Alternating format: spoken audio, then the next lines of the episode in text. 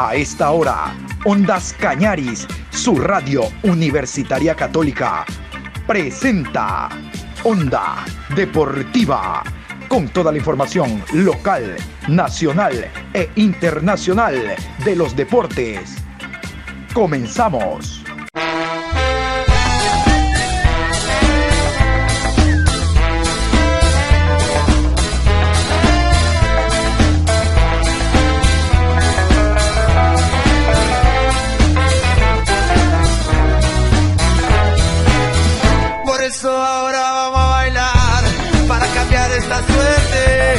Sabemos gambetear para ausentar la muerte. Vamos a bailar para cambiar esta suerte. Si sabemos gambetear para ausentar la muerte.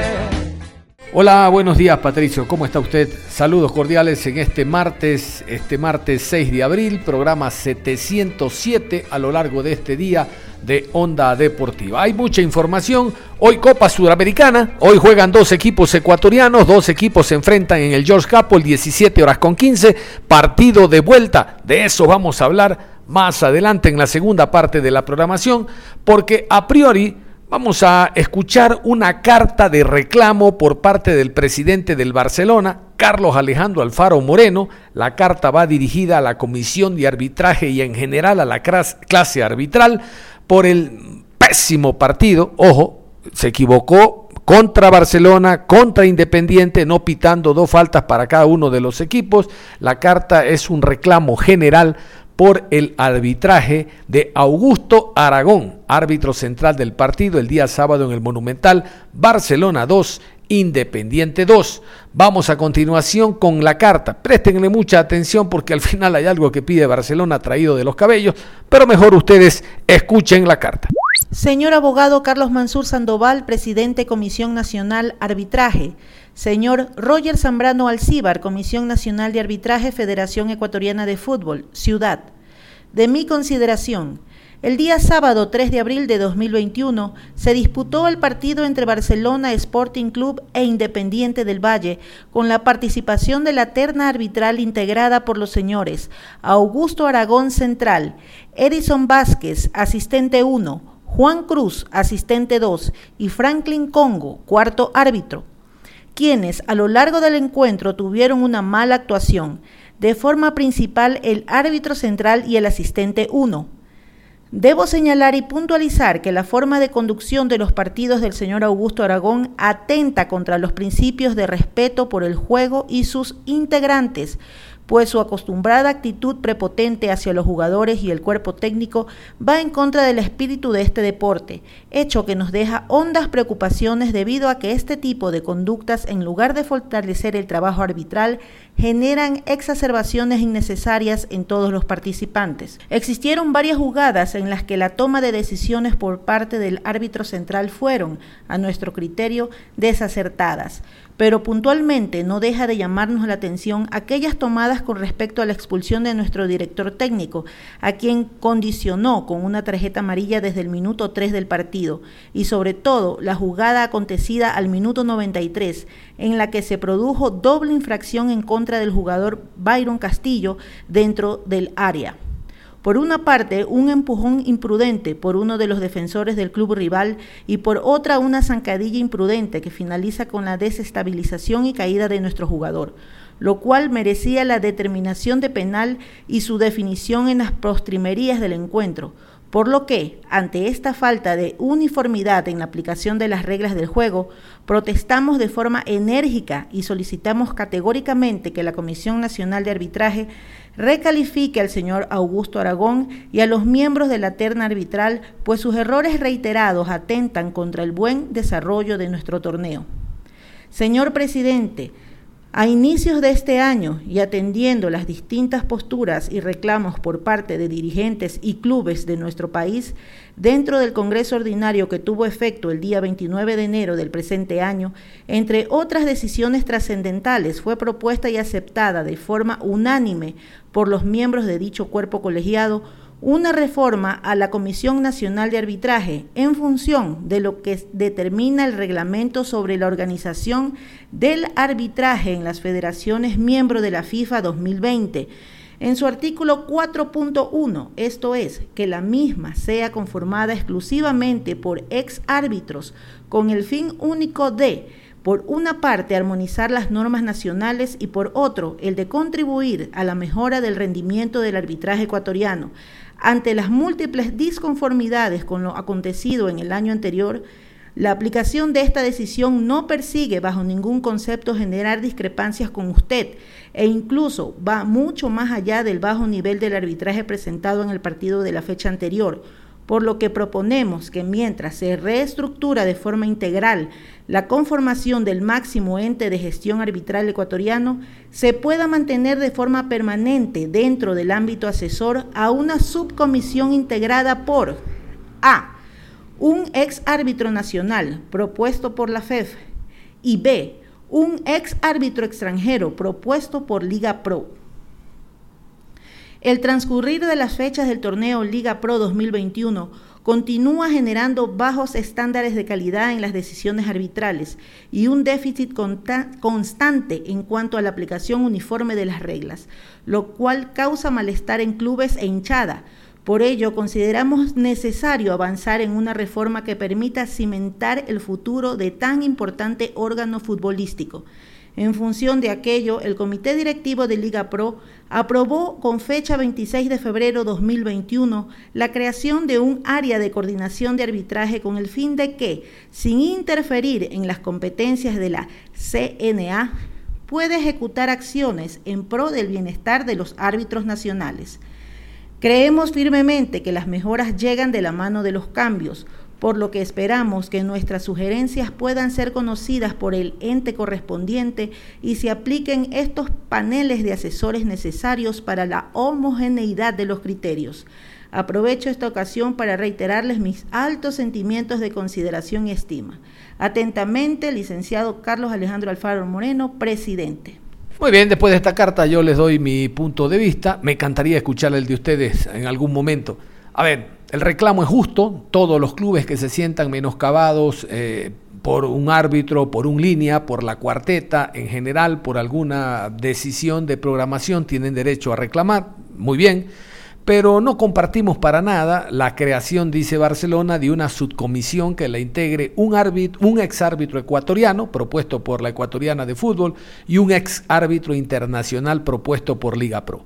Un ex árbitro internacional implica de que un árbitro que no es ecuatoriano tenga ah, venga a vivir al país con tutu pagado y el hombre también sea dirimente a la hora de determinar situaciones, jugadas que por no tener VAR tienen que recurrir de esa manera. No, tenemos que recurrir a aquello, a que un árbitro en esa instancia de una subcomisión lo determine. Para nada.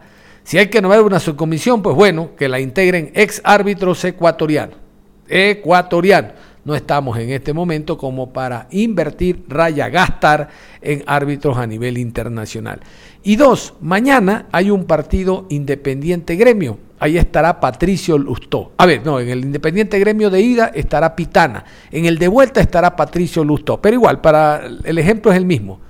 Augusto Aragón pone una cara de malote, una cara alquilada de malote, lo están eh, eh, oyendo en la carta, que en lugar de crear confianza en el, en el eh, jugador, lo que crea es disgusto. Él pita una falta y se para bravo. A ver, Pitana con una sonrisa le saca tarjeta amarilla. Lo vimos en ese partido Flamengo Emelega hace un par de años. Con una sonrisa lo abrazó a Pedro Quiñones y le señaló el punto penal y le movía la cabeza. Sí, sí, sí, tú hiciste la falta, sí.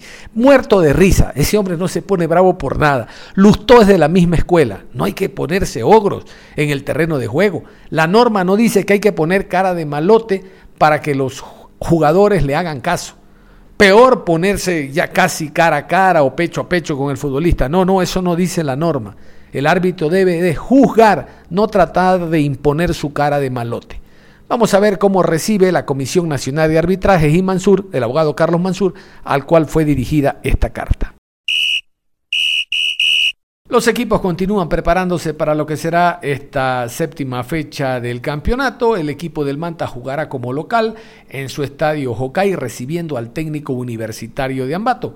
Vamos a escuchar al fisioterapeuta del cuadro mantense, Néstor Palma que habla, entre otras cosas, de la lesión de José El Tin Angulo. Hoy va a ser un día muy importante, el Tin salió por lesión y es uno de los jugadores desequilibrantes en delantera. Recuerdan que el partido anterior ingresó el otro Angulo, lamentablemente no tiene las mismas características, no solo hablo de la juventud, sino del movimiento dentro del área que tiene el Tin Angulo. De este y otros jugadores nos habla el fisioterapeuta del conjunto del Manta, el doctor Néstor Palma. Eh, iniciando la semana previo al partido con técnico universitario el día viernes. Sí, estamos un poco entre algodones con algunos jugadores. Hoy día le vamos a realizar una resonancia magnética a José Angulo, el team. Eh, ayer en, el partido eh, hizo una hiperextensión de rodilla, sintió un poquito de molestia y, y pidió ayuda médica y inmediatamente en la primera evaluación decidimos eh, sacarlo del partido al jugador. Eh, más que todo por precaución, eh, hoy día realizaremos una resonancia magnética. este jugador, esa rodilla fue operada hace algunos años atrás, entonces no podemos arriesgar absolutamente nada con ese tipo de jugadores. Y, eso, nada más que esperar el resultado y, y determinar el tratamiento adecuado para poder iniciarlo de lo más pronto posible. En lo eh, visual que ustedes pudieron haber observado, eh, ¿qué tan leve es este procedimiento que, tiene el team? Sí, ya pasaron aproximadamente más de 10 horas después del, del, encuentro, eh, no presenta edema, no hay inflamación, ya el dolor se ha localizado en una zona de que podemos incluso ir sospechando de que se trataría de una distensión del ligamento lateral externo de rodilla eh, más que todo por el mecanismo de acción que se dio, entonces tendríamos que esperar igual. Como vuelvo y lo repito, es una, rodilla que fue intervenida quirúrgicamente hace algunos años atrás, entonces no queremos, eh, no queremos dar detalles todavía hasta no tener el adecuado informe de, imágenes como es el resonador, la resonancia magnética. Doctor, en el tema puntual del jugador este, Javier Mesías y Bustamante, ¿qué pasa con este, estos dos jugadores? Bueno, eh, vamos, vamos, vamos primero con, Mesías. Mesías, en la última práctica formal de fútbol de la semana pasada, previo al encuentro con, con Orense, eh, el, día, el día jueves, eh, en su práctica que la estaba realizando de una buena manera, de una excelente manera, recibió un, un impacto ahí con otro compañero.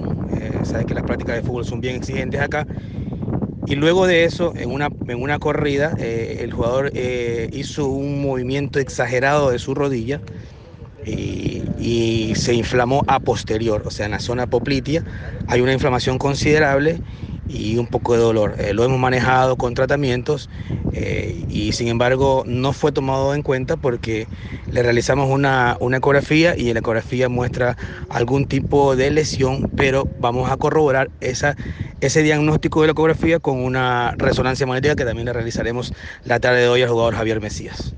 ¿Y Gustavo Bustamante? Bueno, Gustavo Bustamante también eh, viene de, una, de un problema de su rodilla de, de larga data, es una rodilla de que que viene con problemas desde que estaban en, Independiente. Sin embargo, acá se ha hecho planes y protocolos de fortalecimiento de masa muscular, pero eh, a veces eh, la, la, rodilla molesta un poco. Entonces, eh, en, conversación con, con un colaborador muy cercano al club que es este Epson Briones, que tiene un consultorio muy, muy bueno acá en, la, ciudad. Eh, aplicamos los protocolos, aplicamos los procedimientos kinésicos y de fisioterapia y hemos tratado de, superar eh, esta lesión. Sin embargo, vamos a seguir evaluándolo al jugador para no cometer ya esa, esa innecesaria vuelta sin que su rodilla ya esté totalmente fortalecida.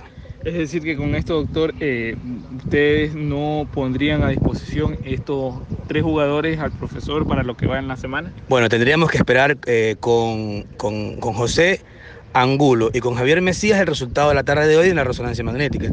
Obviamente, si hay resultados alentadores eh, con la debida debido tratamiento médico con el doctor Víctor Ferrín y, y de mi parte en el área de rehabilitación, pues entonces eh, tendremos, tenemos algunos deditas como para poder decidir eh, si es que estos jugadores van a estar o no. En cambio con, con Bustamante sí, nos vamos a demorar creo que una semana más, porque recién empieza en una fase de fortalecimiento de masa muscular, todavía no está haciendo impactaciones, recién el día sábado le quitamos un inmovilizador, estuvo 72 horas inmovilizado, entonces eso quiere decir que el jugador todavía debe esperar una, una semana más, creo yo, para poder este, estar a disposición del cuerpo técnico.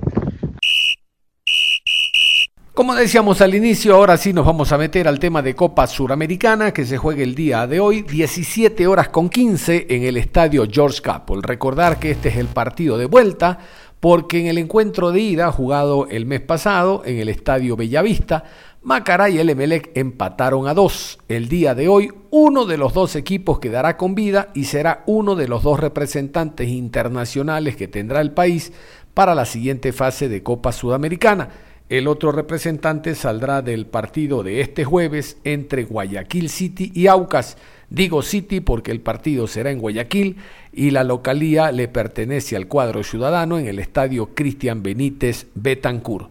Vamos a, a continuación a ir con esta nota. El gerente del conjunto del Macará, el señor Héctor Salazar, quien es un hombre que tiene mucha experiencia, de hecho pertenece a la familia Salazar, que está manejando el equipo de Macará hace mucho rato, este año fueron reelectos por cuatro años más al frente del equipo, también que están haciendo su trabajo. Héctor Salazar nos habla de las novedades que hay del plantel. El equipo el día de ayer salió a la una de la tarde desde Ambato, llegó en horas de la tarde-noche a Guayaquil, está concentrado en un céntrico hotel. El día de ayer a las 3 de la tarde hubo la reunión técnica, la reunión que obliga a Conmebol por el tema camisetas y ahora la reunión se extiende por el tema protocolar. Vamos a ir entonces con Héctor Salazar para que nos cuente las novedades del plantel, de lo que ellos aspiran el día de hoy, esa, ese dinero, ese monto de alrededor de un millón de dólares que da Conmebol para pasar a la siguiente fase realmente que seduce a todos. Por lo tanto, hoy en el George Capel habrá que poner algo más, no solo lo netamente futbolístico, sino las ganas, la garra, eso que identifica a este bellísimo deporte llamado fútbol. Héctor Salazar nos cuenta las novedades del cuadro macareño. Como novedades sería la ausencia de Brian Hernández, que es el único jugador que no estará presente por un tema de lesión y salió lesionado el partido con Católica el día jueves, lamentablemente no alcanza a recuperarse de su problema muscular y es el único eh, que no viaja con la delegación. El resto de, jugadores, los 20 que ha citado el profe, eh, están a, órdenes de él al 100% para un partido importantísimo. Eh, no pensamos en otra cosa que no sea ir y ganar en el Capuel. sabemos la dificultad también que eso genera. Hay que hacer un partido perfecto para tratar de conseguir la victoria, pero ustedes saben que no sirve otro resultado que no sea el de ganar creemos que hay jugadores que pueden dar más, rendir más inclusive, sabemos las condiciones que tienen, eh, pero bueno, estamos tranquilos con lo que el equipo ha venido presentando en estas fechas, de las seis que hemos jugado de Liga Pro, cuatro han sido en condición de visitante, hemos jugado siete partidos en lo que va del año, apenas hemos perdido uno que fue con Guayaquil City, el resto hemos sumado, eso nos da eh, mucha confianza en que el equipo puede ir creciendo cada día más. Esperamos que tanto a nivel local, a nivel internacional con, con MLF eh, podamos eh, sacar un resultado positivo y que eso nos abrigue la esperanza de un año que sea eh, muy bueno para la institución. Es un cuerpo técnico que se ha acoplado bien a, lo que Macará quiere, muy receptivo, conversamos, analizamos, están contentos con, con lo que Macará posee como infraestructura, como organización, como institución, se sienten cómodos y nosotros también eh, estamos contentos con lo que el profe viene haciendo, con lo que él pretende dentro del campo de juego, nos alineamos con el pensamiento, él igual de la misma manera, así que esperemos de que esta relación vaya creciendo cada día más, esto siempre lo digo que el fútbol es de resultados, y ojalá que esos eh, vengan, eh, que los resultados sigan saliendo para poder ir nosotros eh, mejorando. Siempre digo que mejorar con resultados positivos es, es bueno, así que podamos hacer un gran partido en, en Capo. Estamos ya muchísimos años en esto, tenemos que tomar las cosas con calma, el resultado que sea, tanto a nivel local, saber que esto se termina en diciembre, que van a haber altos y bajos, que van a haber derrotas, que van a haber triunfos, y que siempre hay que tomar con tranquilidad, con mesura, con, con cabeza fría, con los pies sobre la tierra cada uno de los resultados, tanto a favor como en contra. Así que esperemos, eh, como digo, que esto este año nos sirva para ir madurando más y que podamos poner el conocimiento que se tiene al servicio de la institución en cada uno de los campos. Lo más importante, lo más importante que se juega la historia del equipo, ir plasmando el nombre de Macará cada vez más a nivel internacional, eh, es lo que los jugadores más anhelan, me, contagia mucho el entusiasmo que ellos tienen, eh, la confianza que ellos tienen, yo creo que la parte económica es bastante importante también, pero no lo más importante, yo creo que eso eh, lo tienen claro los, los jugadores, los dirigentes, el cuerpo técnico, sabemos que vamos por, por conseguir una página memorable e histórica que quedará grabado eh, en, la retina de todos los macareños. Vamos por eso, vamos por, por hacer un sueño realidad, eh, por seguir creciendo como institución y por ver la Macará cada día más grande. Siempre pensamos que con un equipo de la costa se podía sacar un resultado eh, favorable en el partido de ida. Eh, se dio un empate que en este caso le favorece eh, al equipo de Melec esta vez ya ese pensamiento queda atrás. Hoy lo único que nos resta a nosotros es ir allá y ganar el partido. Vamos a ir a, proponer desde, desde el primer minuto, saber que no hay, que nos da lo mismo perder 2 a 0, 1 a 0, 3 a 0. Tenemos muy poco que, que perder y muchísimo que ganar.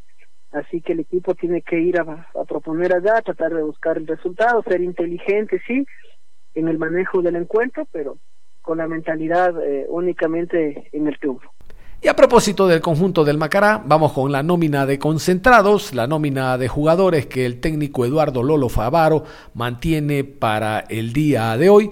Cabe recordar de que Brian Hernández tuvo una lesión en el partido pasado frente a Universidad Católica en la ciudad de Quito, no está en la lista de concentrados, pero por el contrario recupera, después de haber tenido COVID positivo eh, Francisco Mora, lo recupera y será una de las figuras de seguro por la banda izquierda que tenga el cuadro del Macará.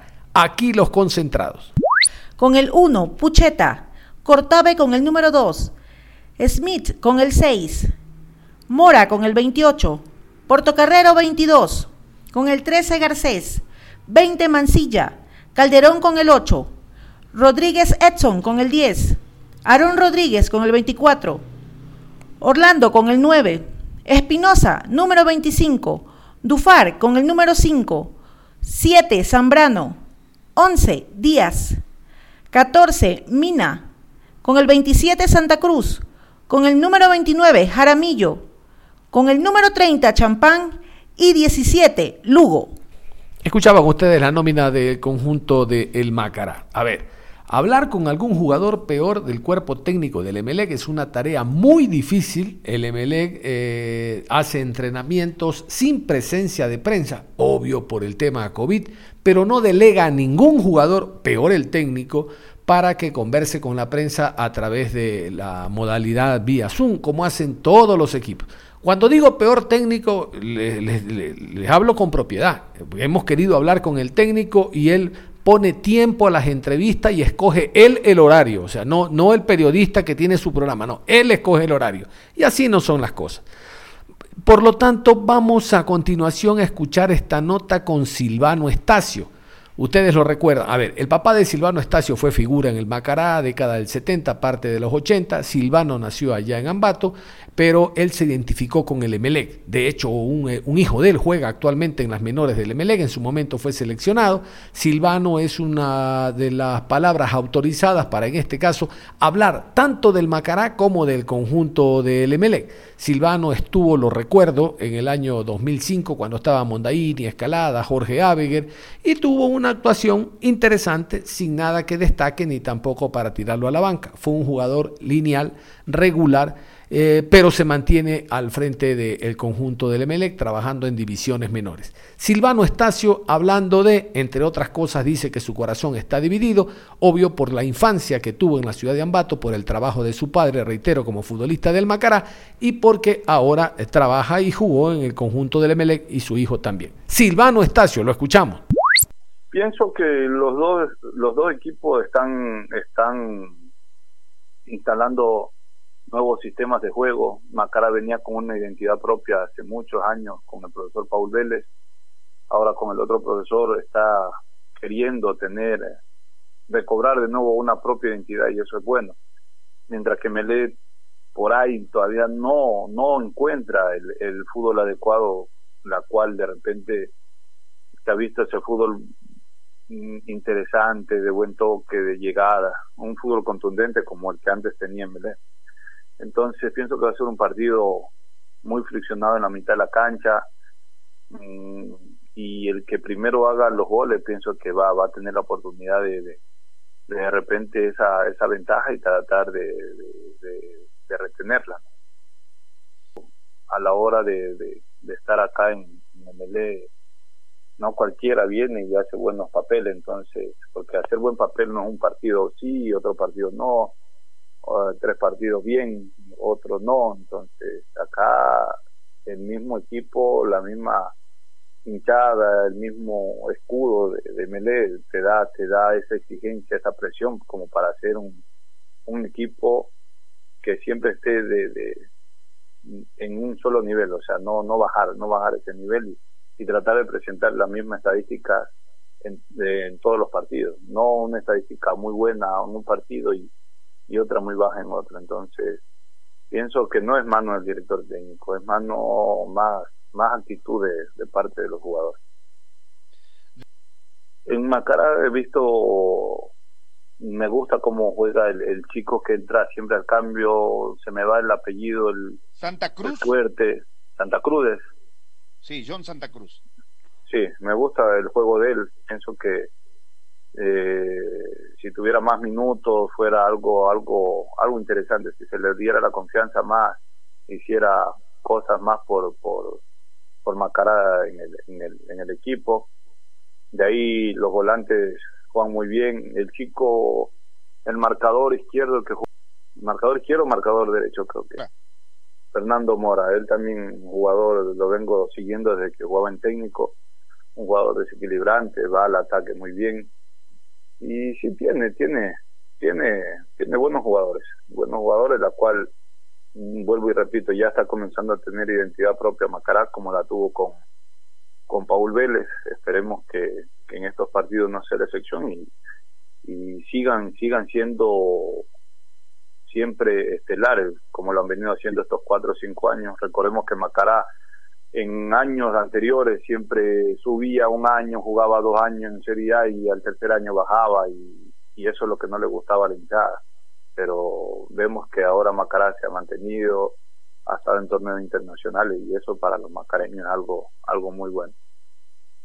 Pienso que Melé ya perdió esa, esa, esa ventaja que tenía antes, que que sabíamos que cuando cualquier equipo que venga a jugar, sea internacional, sea el campeonato nacional, al Estadio Capo, sabíamos que lo teníamos que ahogar en los primeros 15 minutos, en los primeros 20 minutos ya siempre íbamos ganando 0, 3 y eso con el pasar de los años ha ido ha ido ha ido mermando. Ya no no se ve ese equipo contundente que, que lo ahogaba a los equipos cuando recién llegaban los primeros 15 minutos siempre se iba ganando 2 o 1-0 y ya no se ve eso. Entonces yo pienso que ya esa ventaja se terminó y menos más con, con lo que no hay hinchada.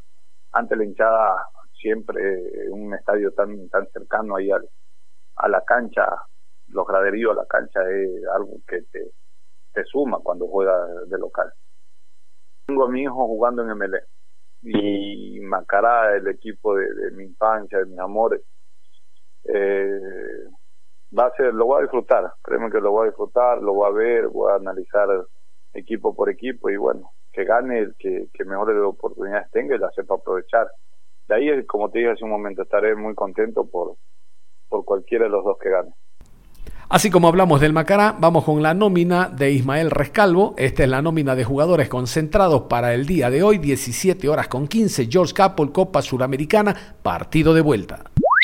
Ortiz con el número 12, Caicedo 14, 3, Sosa con el número 2, Leguizamón, 19, Gracia, 5, Arroyo, con el número 8, Rodríguez, con el 24, Carabalí, 15, Sánchez, 11, Zapata, con el número 22, Barceló, Bone con el número 1, 25, Mero, con el número 6, Vega, 16, Bagui, 18, Orejuela, el número 21 lo lleva Ceballos, 7, Bangura, 10, Rojas, con el número 23, Cabezas, y con el número 29, Bernaza. Y como ustedes saben, para estos partidos jugados entre clubes ecuatorianos, primera fase de Copa Suramericana, nueva determinación de Conmebol, lo mismo ocurre en distintos países de América, exceptuando Argentina y Brasil, porque tienen corona, los árbitros son de la localidad, los árbitros son del mismo país. Aquí está la cuarteta arbitral, sin ellos no se podría jugar el partido, los árbitros, los jueces para esta tarde en el Capo. Partido número 23, 6 de abril, en la ciudad de Guayaquil, 17 horas con 15, Emelec enfrenta a Macará. Árbitro central, Franklin Congo. Línea 1, Denis Guerrero. Línea 2, David Bacasela. Cuarto árbitro, Roberto Sánchez. Asesor arbitral, Wilson Ávila. Nada más, cerramos la información deportiva a esta hora de la mañana, invitándolos a que continúen en sintonía de Ondas Cañaris. Nosotros en la tarde vamos a tener mucha más información. Ya empezamos a hablar de cómo se preparan los equipos para esta nueva fecha del campeonato.